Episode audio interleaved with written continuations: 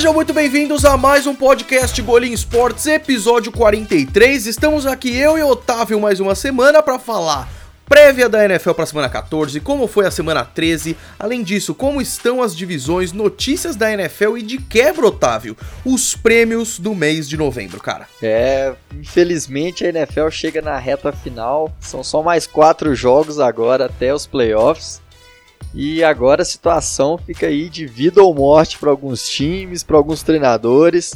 É, e aí a gente já começa a batalha para MVP, para prêmios da temporada começa a se acirrar.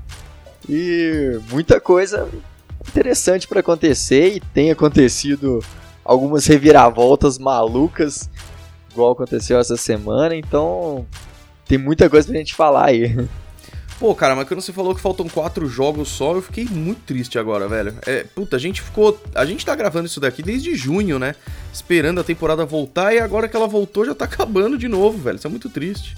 Nossa, é. O, o, a tristeza do torcedor de, que gosta de NFL é essa, né? Só dura seis meses, seis meses depois é só espera, ansiedade. Aí chega no é. off-season, precisa ainda no começo, até o draft, tem uma empolgação, mas aí chega maio até, até setembro é complicado. É uma. E sabe o que é o pior para mim, cara? O domingo, principalmente o domingo à noite, assim, tá ligado? Que não tem nada passando, não tem nada para fazer, dia seguinte você tem que acordar cedo. Você tem que assistir o Faustão, né? Tem que ver o Faustão, velho. Aí, aí eu fico triste demais, na é... boa quando você é obrigado a ligar no Faustão no domingo à noite, dá aquela tristeza que é muito. É, não dá para explicar, né? Não dá, cara. Mas aí, vamos aproveitar que tá rolando. Passamos da semana 13, a semana 13 foi bem legal. Foi a semana da zebra, né, Otávio, na verdade? Porque times que a gente não esperava que. Eu vou. Foi espirrar, desculpa. Saúde!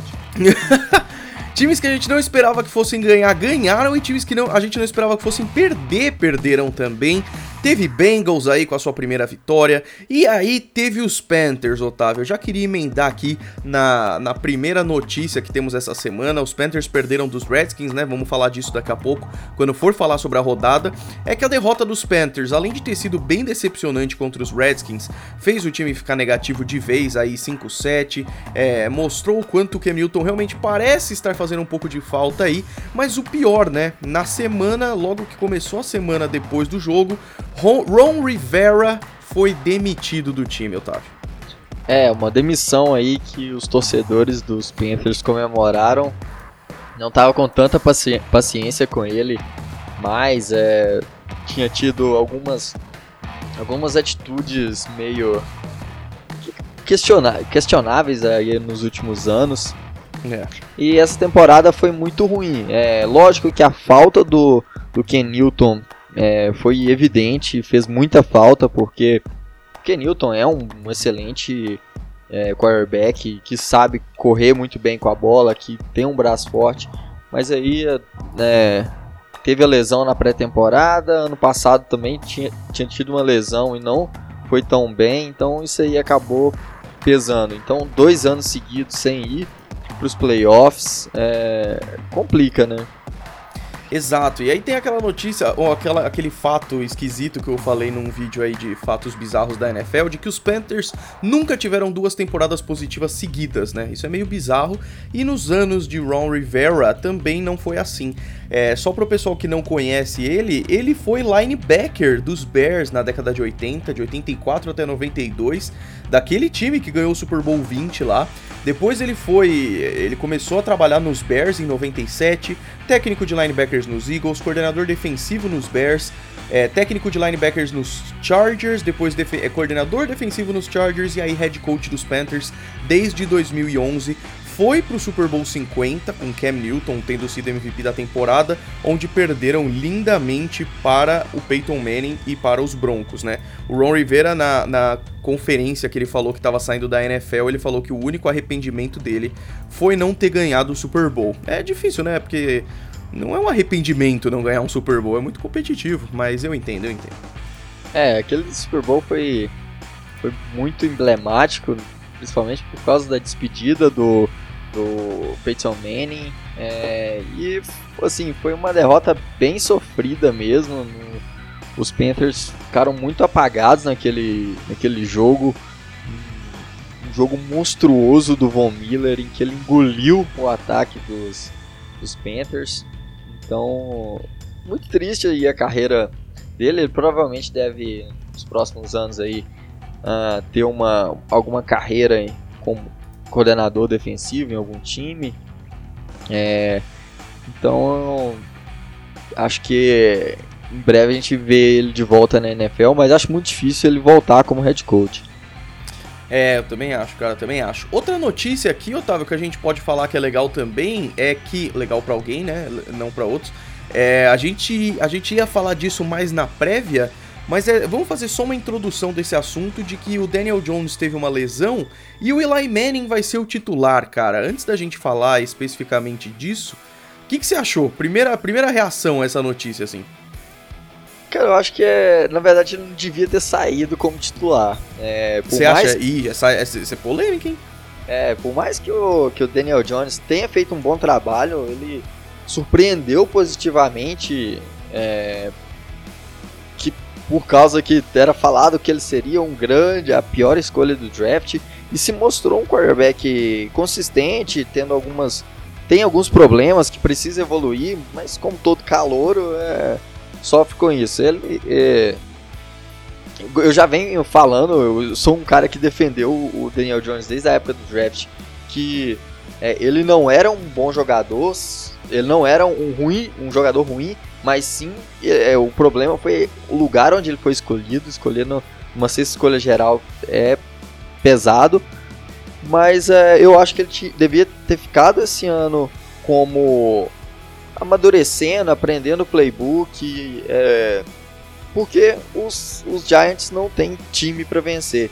E dado esse último ano de carreira aí pro Eli Manning, porque certamente ele não volta para mais uma temporada, acho que é o fim da era Manning, pelo menos agora, no futuro aí pode, pode ver algum outro Manning, mas deve vir, enquanto... tem um primo lá que é, que é monstro também. É, ele tá destruindo no high school, né? Então, breve a gente pode ver mais um Manning, mas por enquanto a dupla Peyton e Eli, é, eu acho que dessa era agora acabou. Então vamos ficar aí uns anos sem ver esse sobrenome pesado na NFL.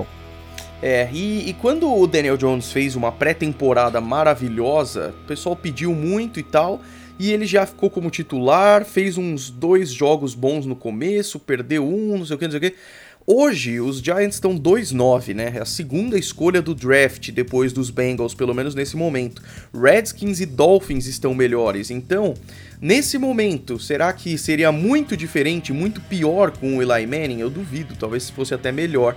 E ele podia ficar lá no banco, aprendendo tal, para depois ele assumir o time e se tornar um franchise quarterback, enquanto o Eli Manning podia ter o último ano e sair. Então agora a gente pode chegar exatamente à conclusão que o Otávio falou, que foi uma decisão é, muito, muito brusca, muito precoce, na verdade.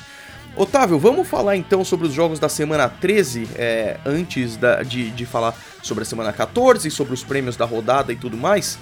Começando na quinta-feira, que teve os três jogos de Thanksgiving, o dia de ação de graças, e a gente teve Bears e Lions, os Bears ganhando dos Lions, Bills e Cowboys, os Bills ganhando dos Cowboys, o que foi bem interessante, e Saints e Falcons, que a gente vai parar um pouquinho nesse jogo aí, porque me parece, Otávio, que os Saints tiveram uma pequena queda de produção. O que, que você achou?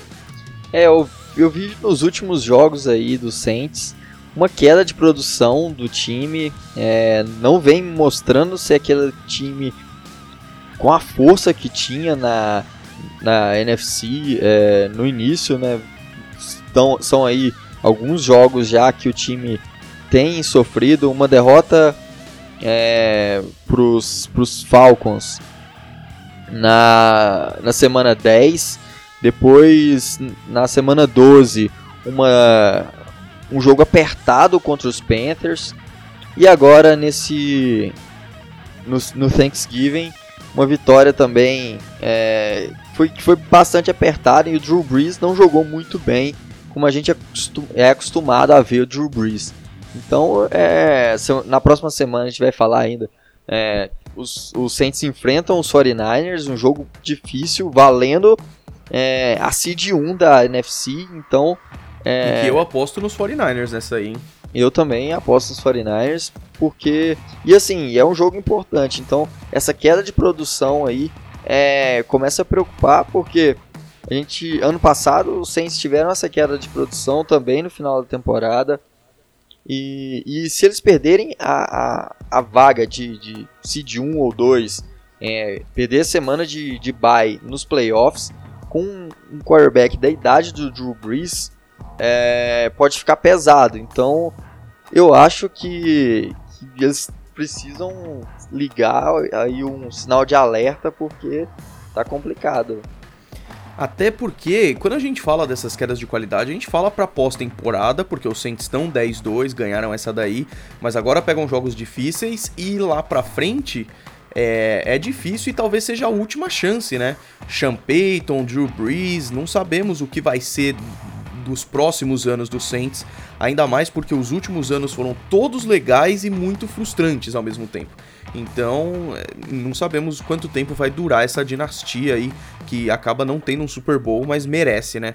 É... Aí, Otávio, vamos para o domingo, porque no domingo teve jogos interessantes, e é claro que a gente vai começar falando de Baltimore Ravens e 49ers, era o jogo mais esperado. Os Ravens ganharam dos 49ers por 20 a 17, os dois times 10 vitórias e 2 derrotas, e acabou com o perna de ouro Justin Tucker com um field goal de 49 jardas para vencer o jogo pelos Ravens. Foi um jogaço, um belo jogo do Lamar Jackson mais uma vez, correndo muito, passando de 100 jardas. É... A defesa dos, dos 49ers até tentou parar ele, de certa maneira até conseguiu, é, mas no final decidiu um, um dos grandes nomes da, dos times especiais, o melhor kicker da, dessa era na, da NFL, que é o Justin Tucker, e foi um jogaço, né? Uma, uma possível prévia aí do Super Bowl. Exatamente, e foi interessante justamente porque as duas defesas foram interessantes. O Lamar Jackson, em questão de estatística, fez um jogo abaixo, mesmo passando das 100 jardas corridas, é, mas mais em questão de passes, assim. O, o, próprio Garoppolo, ele, eu gosto do Garoppolo, eu acho que ele vai bem em situação de blitz, assim, os números mostram isso, mas ele também não, não conseguiu fazer tanta coisa. Um placar de 17 pontos para um time e 20 para o outro é pequeno, assim. Então, realmente foi um jogo bem pegado. É, que mais que a gente teve? Titans e Colts, cara. Titans e Colts foi um jogo interessante. Os Titans a gente vê semana a semana tendo um desempenho muito legal, cada vez melhor, e o Derrick Henry se consagra aí como um dos grandes running backs dessa temporada.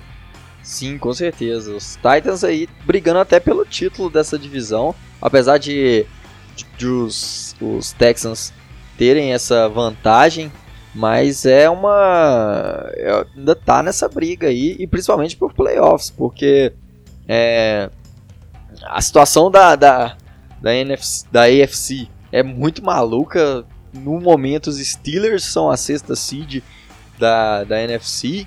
Então tá aberto aí. Da Pode AFC, ser que. Né? É da AFC, aliás. É, e, e tá aberto. A situação tá aberta. Acho que é, principalmente essa vitória contra os Colts foi muito importante. Porque rival de divisão e, e pro lado dos Colts, uma queda principalmente do Jacob Brissett vinha substituindo muito bem o, o Andrew Luck, mas que nesse, nesse mês, principalmente, é, teve uma queda muito grande. É, ele, eles estão dependendo muito do jogo terrestre e assim o time está bem previsível e a queda é muito brusca assim do time dos Colts nesse último mês. Então é, os Colts podem pensar já em, em, draftar um quarterback, em procurar algum quarterback, porque o Brissett não tem se mostrado, pelo menos agora, que será o futuro dessa franquia. Total, e a NFL tá muito competitiva esse ano. São cinco times com 10 vitórias e duas derrotas. Logo atrás tem Cowboys com 9-3, tem Bills com 9-3. A gente vai falar um pouquinho de como tá a briga pelos playoffs daqui a pouco, e justamente o que o Otávio falou que é bizarro, que os Steelers estão no wild card nesse momento com o 7-5. É, então os Titans brigam pesado aí por esse posto também. É, Browns e Steelers foi um jogo interessante por alguns motivos, né? Primeiro, é, porque foi o primeiro jogo entre os dois desde a treta da capacetada do Miles Garrett contra o Mason Rudolph. Nenhum dos dois estavam nesse jogo. O Mason Rudolph não era titular, é o Devlin Hodges, e o Miles Garrett foi suspenso indefinidamente. Dessa vez, os Steelers ganharam o jogo 20 a 13 e ficaram 7 5, enquanto os Browns 5 7, Otávio. Acabou as chances é, dos Browns nos playoffs?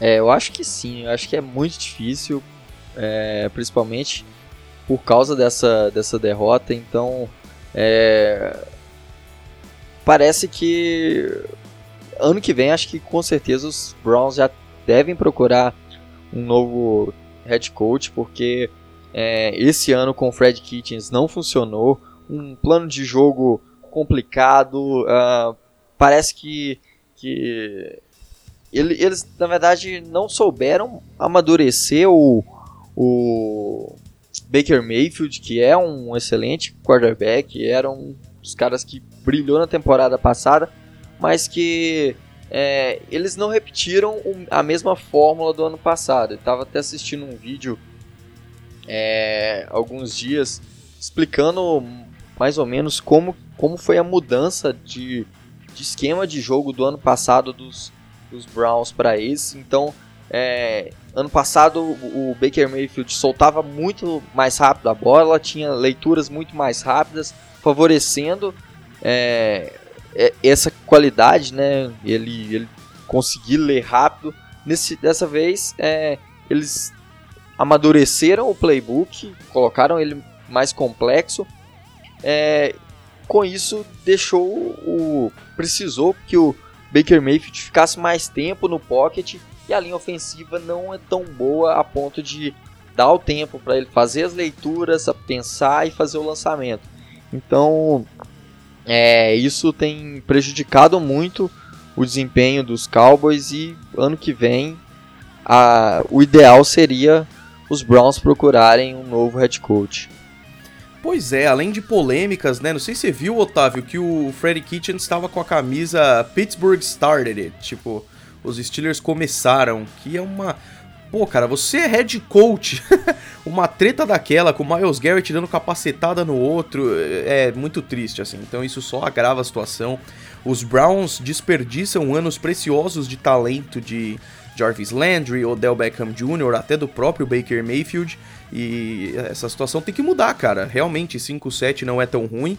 O time pode terminar aí até um 9-7. Mesmo assim, é, a gente vê um potencial muito grande indo por água abaixo, a verdade é essa. É, o que teve de mais legal aqui? Os Dolphins venceram os Eagles, Otávio. Essa foi bizarra, cara. Os Dolphins ganharam. Os do... Desculpa, isso. Os Dolphins ganharam de 37 a 31. Os Eagles agora 5-7, mesmo desempenho dos Browns. E os Dolphins 3-9. Foi o maior número de pontos de um, do, dos Dolphins numa partida desde a semana 7 de 2015, Otávio. É impressionante, cara. É, os Dolphins tão tão ligaram foda-se que fizeram que passe. Ganhando. É, eles, eles fizeram começaram a testar um, uns esquemas de jogo malucos, aquela jogada na goal line do do Panther, do Panther, do Panther pro kicker, né? É, do Panther pro kicker, aquele, aquele lance bizarro assim. E isso aí deu certo. É um desempenho muito legal mostrando aí o até um grande mérito disso pro, pro Brian Flores, que arriscou é, entrar nesse, tan nesse tank aí, né? Nesse. nesse é, desmanchando nesse, nesse rebuilding do time é, e mostrando aí uma certa uma certa criatividade e levou o time aí o pior time da temporada, um dos piores elencos que eu já vi na história da, da NFL a ter algumas vitórias e hoje aí o, nessa temporada eu não imaginava nunca que, é, que os Dolphins iriam vencer é, dos Eagles e teriam três vitórias na, na temporada. E apesar de muito legal para os Dolphins, é uma baita de uma tristeza para os Eagles, cara. A verdade é essa. Dois anos atrás estavam ganhando o Super Bowl. Esse ano chegaram na NFL sendo o time com maior pontuação no Madden, uma defesa que parecia muito da hora, um ataque com o Carson Wentz saudável e tanta gente saudável. E os Eagles estão sendo uma grande decepção. E apesar dos Dolphins estarem melhorando e tal, perder para os Dolphins é complicado, né, cara? Ainda mais que é, não estão tancando, ou estão, só que mais ou menos. O Brian Flores está testando as coisas, né? É, fazendo um sidekicks em quase todo jogo e tudo mais. Então é, é triste para os Eagles, a verdade é essa. É, que mais que teve de da hora? Aí acho que a gente pode pensar também no Doug Peterson, né, Otávio? É, na verdade a situação de todos os, os treinadores da, da NFC East, Sim. porque o Doug Pearson com essa com esse desempenho horrível nesse ano, é, a situação eu acho que já com, começa a complicar ainda mais após essa derrota para os Dolphins. O time que tinha tanta expectativa teve algumas derrotas muito ruins. É, o outro time também com problema na NFC East de treinador é os Cowboys com o Jason Garrett. Jason Garrett perdendo para os Bills e deixando a, a situação da conferência muito complicada, da, da divisão muito complicada, porque eles estão com 6-6 de, de desempenho, é, se, sendo o pior time aí da, da NFC líder de divisão. Então... O, a sorte é essa, né? A divisão é tão ruim que os 6-6 eles estão lá em primeiros, os Eagles com 5-7 e aí tem Redskins e Giants que somam 5 vitórias. Então tá, tá tranquilo pros Cowboys, apesar da situação tá bem ruim. É, e os outros dois times, né, o, os Redskins já teve, já trocou de, de treinador nessa temporada. O, o Jay Gruden já, já foi demitido. E a situação do, do Pat Shermer também não é muito muito segura nada lá nos Giants. Então, assim, é complicada essa situação de head coach aí na NFC East. Exatamente. E aí os dois jogos do Prime Time, né? Os dois jogos do, do, do domingo à noite, da segunda-feira à noite, foram maravilhosos. Eu só vou passar rapidinho, Otávio, porque depois me, me xingam. Pelos outros jogos, só falando os placares rapidinho. Os Bengals ganharam a primeira contra os Jets, 22 a 6. Os Titans, falamos, ganharam dos Colts. Os Buccaneers ganharam dos Jaguars, 28 a 11. Os Chiefs ganharam dos Raiders, 40 a 9. Os Packers ganharam dos Giants na neve, 31 a 13. Os Rams ganharam dos Cardinals, 34 a 7. Broncos ganharam dos Chargers, 23 a 20. Os dois agora 4 a 8. E aí vem o Sunday Night Football Patriots e Texans. E eu já vou começar porque eu já tô pistola mesmo. Os Texans não ganham dos Patriots desde a semana 17 de 2009. Foi a primeira vez que o Bill O'Brien ganhou do time do seu antigo chefe, né? Porque ele é da árvore ali do Bill Belichick. E na boa, os Patriots eh, chegaram a quase tentar talvez virar o jogo no final. Conseguiram fazer pontuações, quase conseguiram um sidekick. Mas na boa, como torcedor seria muito legal, só que os Patriots não mereceram. Os Texans tiveram uma defesa interessante e um ataque melhor ainda, enquanto os Patriots têm uma defesa que cansa muito porque o ataque tá uma desgraça. 28 a 22, Otávio. É um desempenho bem abaixo dos Patriots. Uh, o time não tem conseguido correr com a bola, não, não tem conseguido estabelecer o jogo corrido com o Sonny Michel, com o James White. É, e o Tom Brady tem, uma, tem tido uma queda de produção. É, é, a idade chega um momento que pesa, então é triste ver isso. Até teve algum, alguma pessoa que, que tweetou esses dias que é, é muito triste a gente ter que aceitar, é muito triste e feliz também ao mesmo tempo, ter que aceitar que a era de Tom Brady, Drew Brees, é, Peyton Manning, é, Philip Rivers, Rivers é. acabaram assim de certa maneira, tá, tá acabando, tá chegando ao fim, mas que tem uma geração muito boa aí com Russell Wilson, com Lamar Jackson, Patrick Mahomes, é, é, ah, os próprios, acho que Josh Allen, Sam Darnold, eu acho que tem um potencial legal também, né? Sim, com certeza. Então a gente tá vendo aí o nascer de uma nova era e o fim de uma era brilhante. Que você falar aí é, Aaron Rodgers, Tom Brady, Drew Brees, é, são nomes assim que vão ficar para a história e vão ser sempre lembrados como, como geniais. E ter visto isso é, é muito legal, é um prazer imenso da nossa, da nossa geração, né? Exato, e eu vi um, uma pessoa postou lá que o Brady tá com, tá com estatísticas parecidas com ele mesmo em 2009, se eu não me engano. É, não, 2013, desculpa. É, e aí, que em 2014 ganhou o Super Bowl, 2016 ganhou o Super Bowl, 2018 ganhou o Super Bowl, 2017 2019, né? Mas é, é diferente, né, pessoal? Naquela época ele tinha, 2013, faz seis anos, ele tinha 35, sei lá, não sei fazer conta, mas é por aí. É, e, e é diferente, agora ele tem 42, agora uma temporada muito ruim, finalmente é o normal para um cara dessa idade, mesmo isso sendo muito triste. É, então eu, que sou um, um fanzaço do Tom Brady, sempre vai ser um ídolo para mim, eu não acho que, que ele vai subir de novo. É, seria, seria totalmente diferente do esperado. Nada me faria mais feliz, mas eu concordo com o Otávio. Eu acho que tá chegando o fim de uma era aí, cara. Tô quase chorando, Otávio. Zoeira. Vamos lá.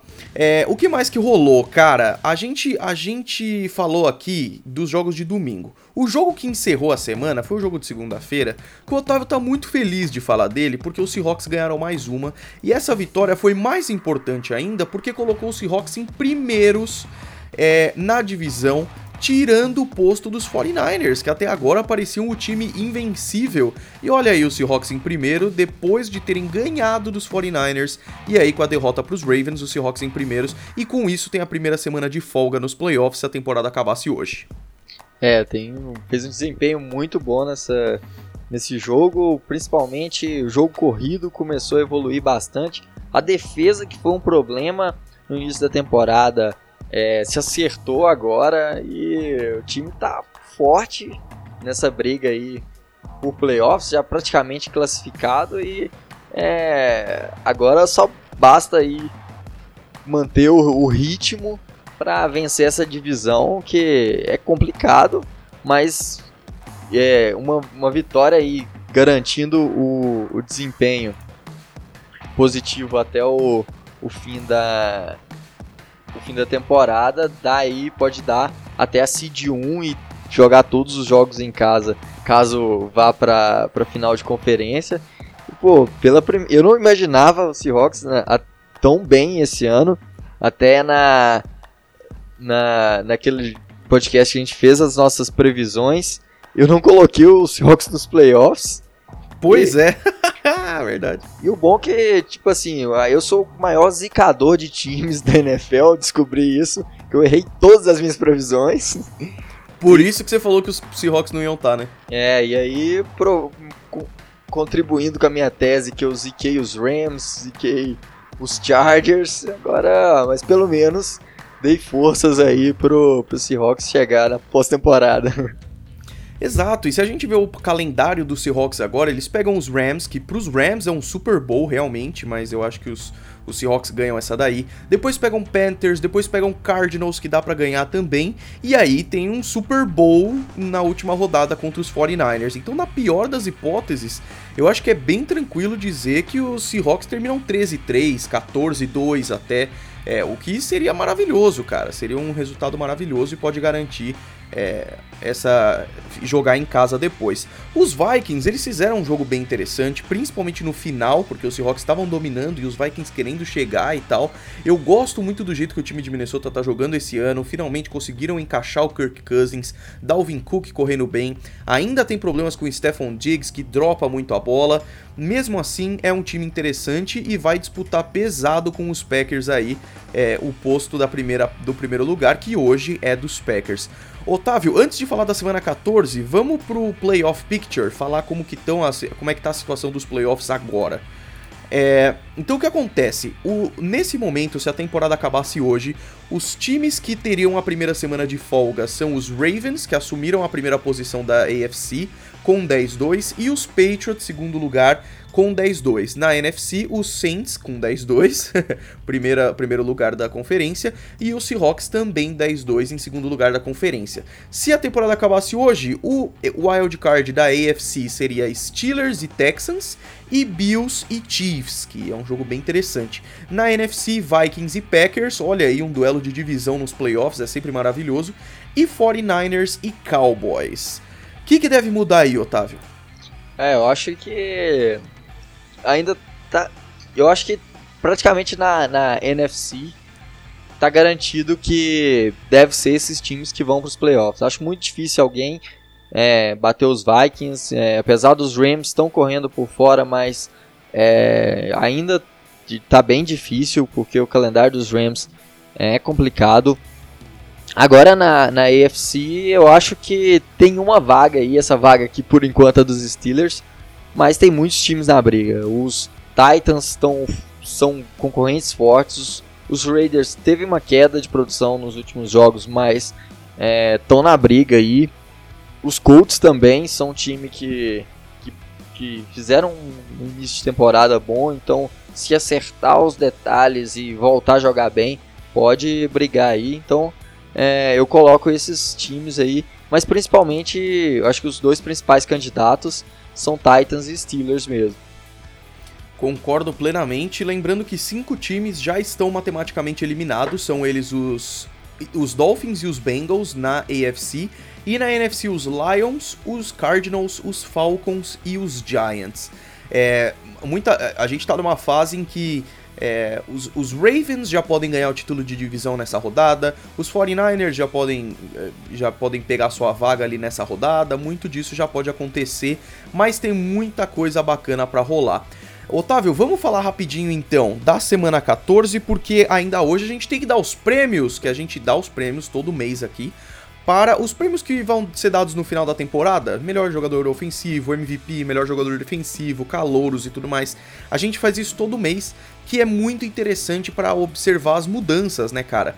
Então, primeiro, a semana 14. Ela começa na quinta-feira, Thursday Night Football com Cowboys e Bears, que é um jogo interessante, eu acho que é um jogo bem legal pra gente ver. No domingo, os jogos mais legais, 49ers e Saints, como não seria, e Ravens e Bills, cara. Esse Ravens e Bills, Otávio, eu não sei porquê, mas ele pode surpreender, você não acha não? É, o desempenho do, do Josh Allen nessa temporada tem surpreendido. A defesa dos Bills é muito boa, então vai ser um jogo interessante aí. Eu acho que os, os Ravens são favoritos, mas o, os Bills podem surpreender aí e, emplacar uma vitória. E se caso isso acontecer, a situação de, do título da, da AFC East complica aí para os Patriots. Cara, eu não pensava que eu fosse ver isso tão cedo, mas os Patriots vão pegar, e aí vem os jogos das 6 horas da tarde, né? Os Patriots vão pegar os Chiefs, cara. O Patrick Mahomes e os Chiefs precisando ganhar, é, porque eles já estão ali na, na AFC tranquilos e tal. Só que 8-4, eles não podem ficar dormindo muito também, porque, né, a situação nunca é fácil. Até porque então, levar o jogo pro, Arrow, pro Arrowhead. Exatamente. É, é, um, é, importante, né? O Arrowhead é um estádio muito hostil, muito barulhento, é o mais barulhento da NFL. Então, Exatamente. seria uma vantagem, de alguma forma, levar esse jogo para lá. Exatamente. E os Patriots estão a um tropeço de serem ultrapassados pelos Bills, né? Se os dois times ficarem 10-3, os Patriots continuam em primeiros, porque é, os Patriots ganharam dos Bills no confronto direto, mas tem outro duelo aí pela frente, e isso vai ser muito interessante. É, o Sunday Night Football é bem legal também, com Seahawks e Rams. Eu acho que os Seahawks ganham essa, mas os Rams aí também vão dar a vida, porque essa é a, a mínima chance que eles têm de, de playoffs, vem, da, vem daí. É, e aí o Monday Night Football que encerra é o duelo de divisão Giants e Eagles, que apesar dos dois times não estarem muito bem, o Eli Manning vai ser o titular pelos Giants, e é uma rivalidade sempre muito emblemática e, e muito legal, né? É, demais. É, vai ser muito importante para os Eagles, se eles quiserem ainda ter uma esperança de chegar nos playoffs, de vencer essa divisão, eles precisam vencer esse jogo, porque os Dolphins, os Cowboys, aliás, tem tropeçado bastante na temporada, principalmente nesses últimos jogos, e os Dolphins e os Cowboys Estão é, enfrentando os Bears, que é, fez um, teve um desempenho é, interessante na, no, na semana passada contra os Lions. Então, os Eagles precisam dessa vitória caso eles queiram sonhar aí com, com o título de divisão. Exatamente, meu querido Otávio. Vamos para os prêmios da semana, então. A gente brinca aqui um pouquinho. Os prêmios que a gente vai dar são MVP, é claro, que é o jogador mais valioso. Importante dizer que isso não significa melhor jogador. Teve um cara que falou: como é que o melhor jogador não é o mais valioso? É diferente, cara. o Christian McCaffrey, ele é mais valioso do que, sei lá, velho eu não sei um exemplo agora, mas a questão de valioso é a questão de você tira o cara do time, o time vai pro buraco, esse cara é valioso. O cara é maravilhoso, mas ele é menos valioso, isso é levado em consideração. O Russell Wilson, sem ele, os Seahawks cairiam muito de qualidade. A, a diferença é sutil, mas ela é importante. A gente vai falar sobre o MVP, a gente vai falar sobre o jogador defensivo do ano, o jogador ofensivo do ano, e aí o jogador ofensivo calouro do ano e o jogador defensivo calouro do ano. Por onde a gente começa, Otávio? Ah, lembrando, isso é pro mês de novembro, tá?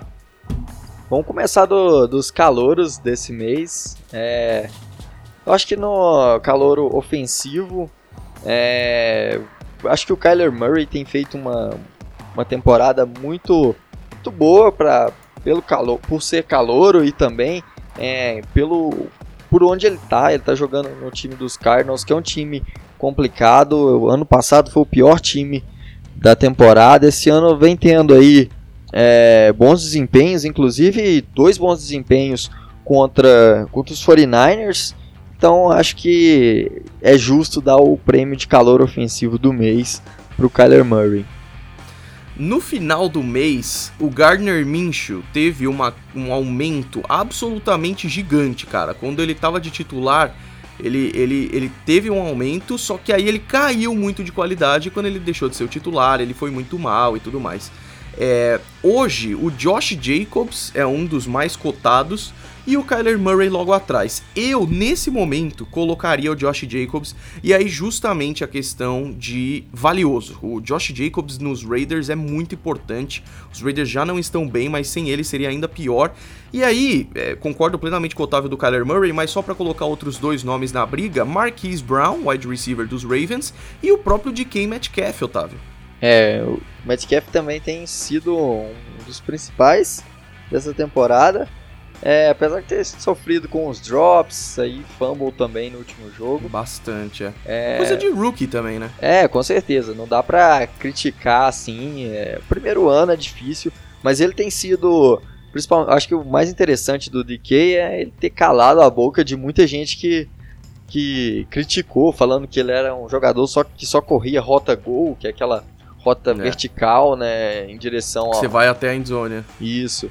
E ele tem se mostrado muito bom, conseguindo evoluir muito na, na corrida de rotas. Precisa melhorar a questão das mãos, mas ele é um cara muito dedicado. Inclusive, é, alguns dias né, durante a semana passada, depois dele ter sofrido é, tantos drops, ele teve três drops assim, foram cruciais no jogo contra os Eagles. É, ele ficou até mais tarde no treinamento para ficar treinando drops, né, para evitar drops, né, treinando recepções. Então, um cara muito dedicado e profissional, profissional de competência incrível, Rogerinho. Exatamente.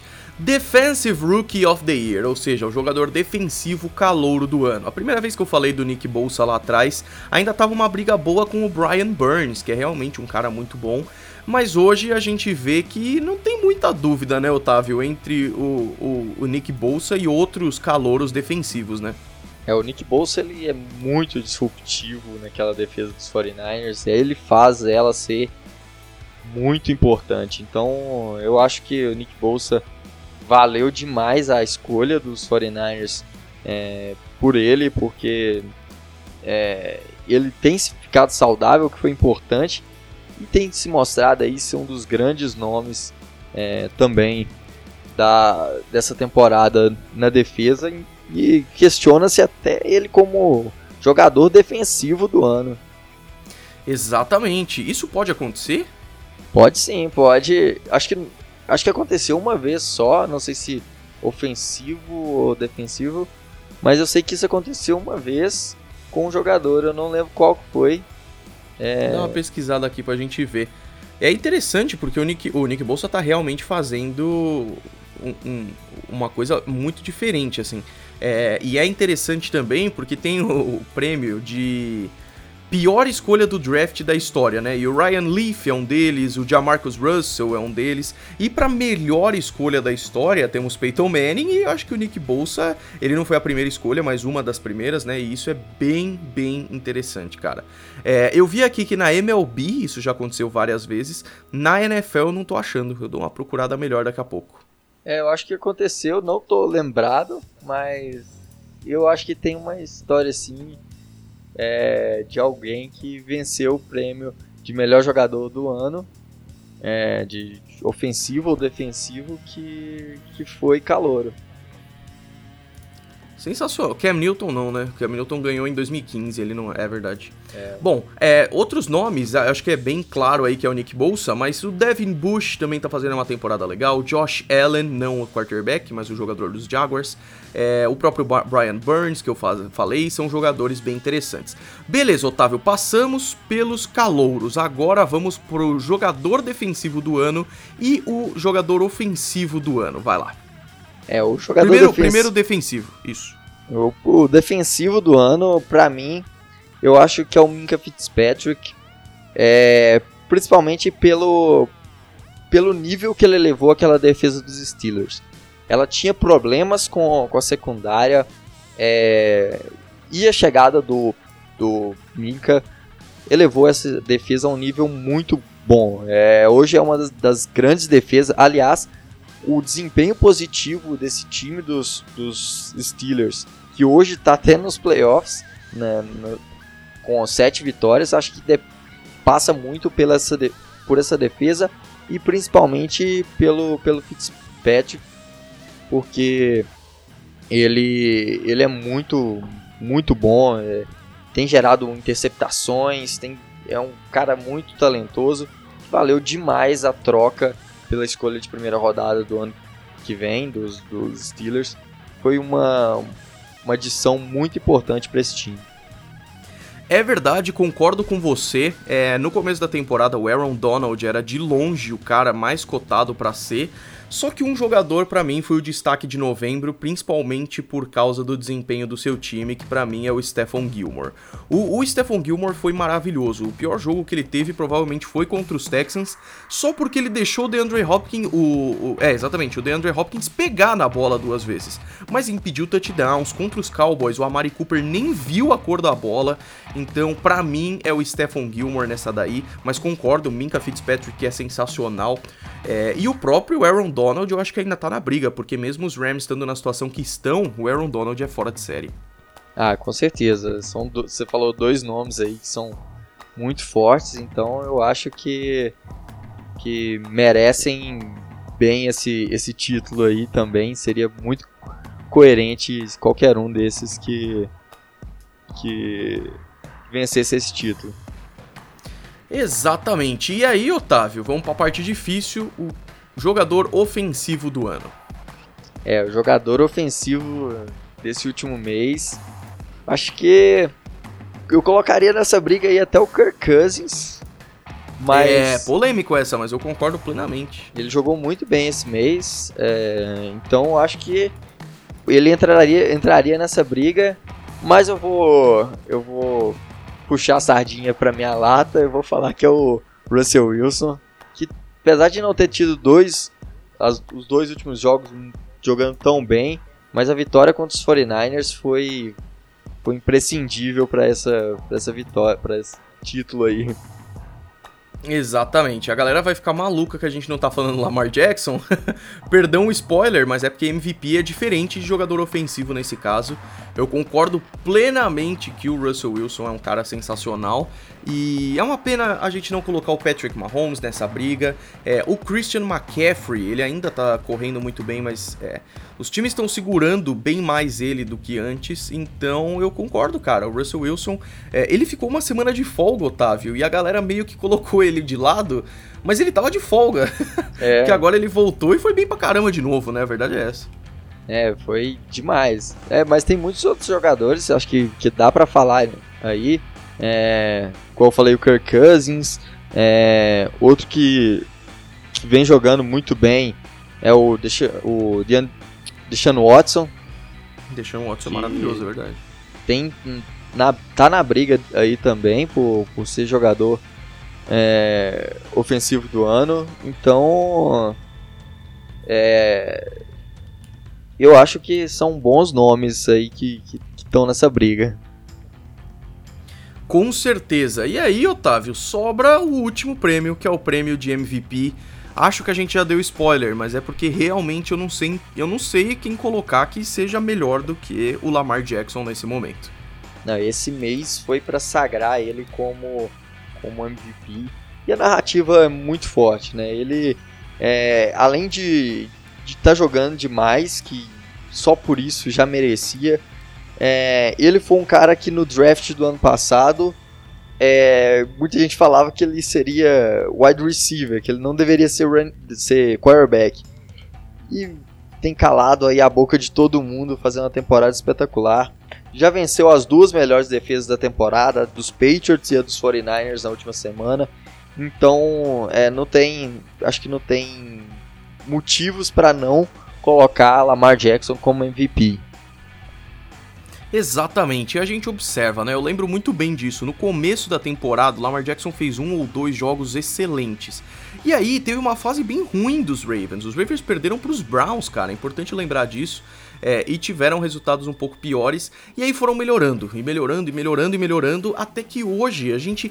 É impossível colocar um jogador melhor que o Lamar Jackson, seja no mês de novembro, seja no total, assim, pelo menos por enquanto. Então, Otávio, eu acho que esses são os nossos prêmios então. Fechamos aí, lembrando que esse é o último mês de temporada regular, esse mês de dezembro. Em janeiro começa playoff e playoff é loucura. Eu sei que tem muita gente que assiste o canal aqui que tá vendo a temporada 2019 sendo a sua primeira temporada. Cara, se prepara porque é louco.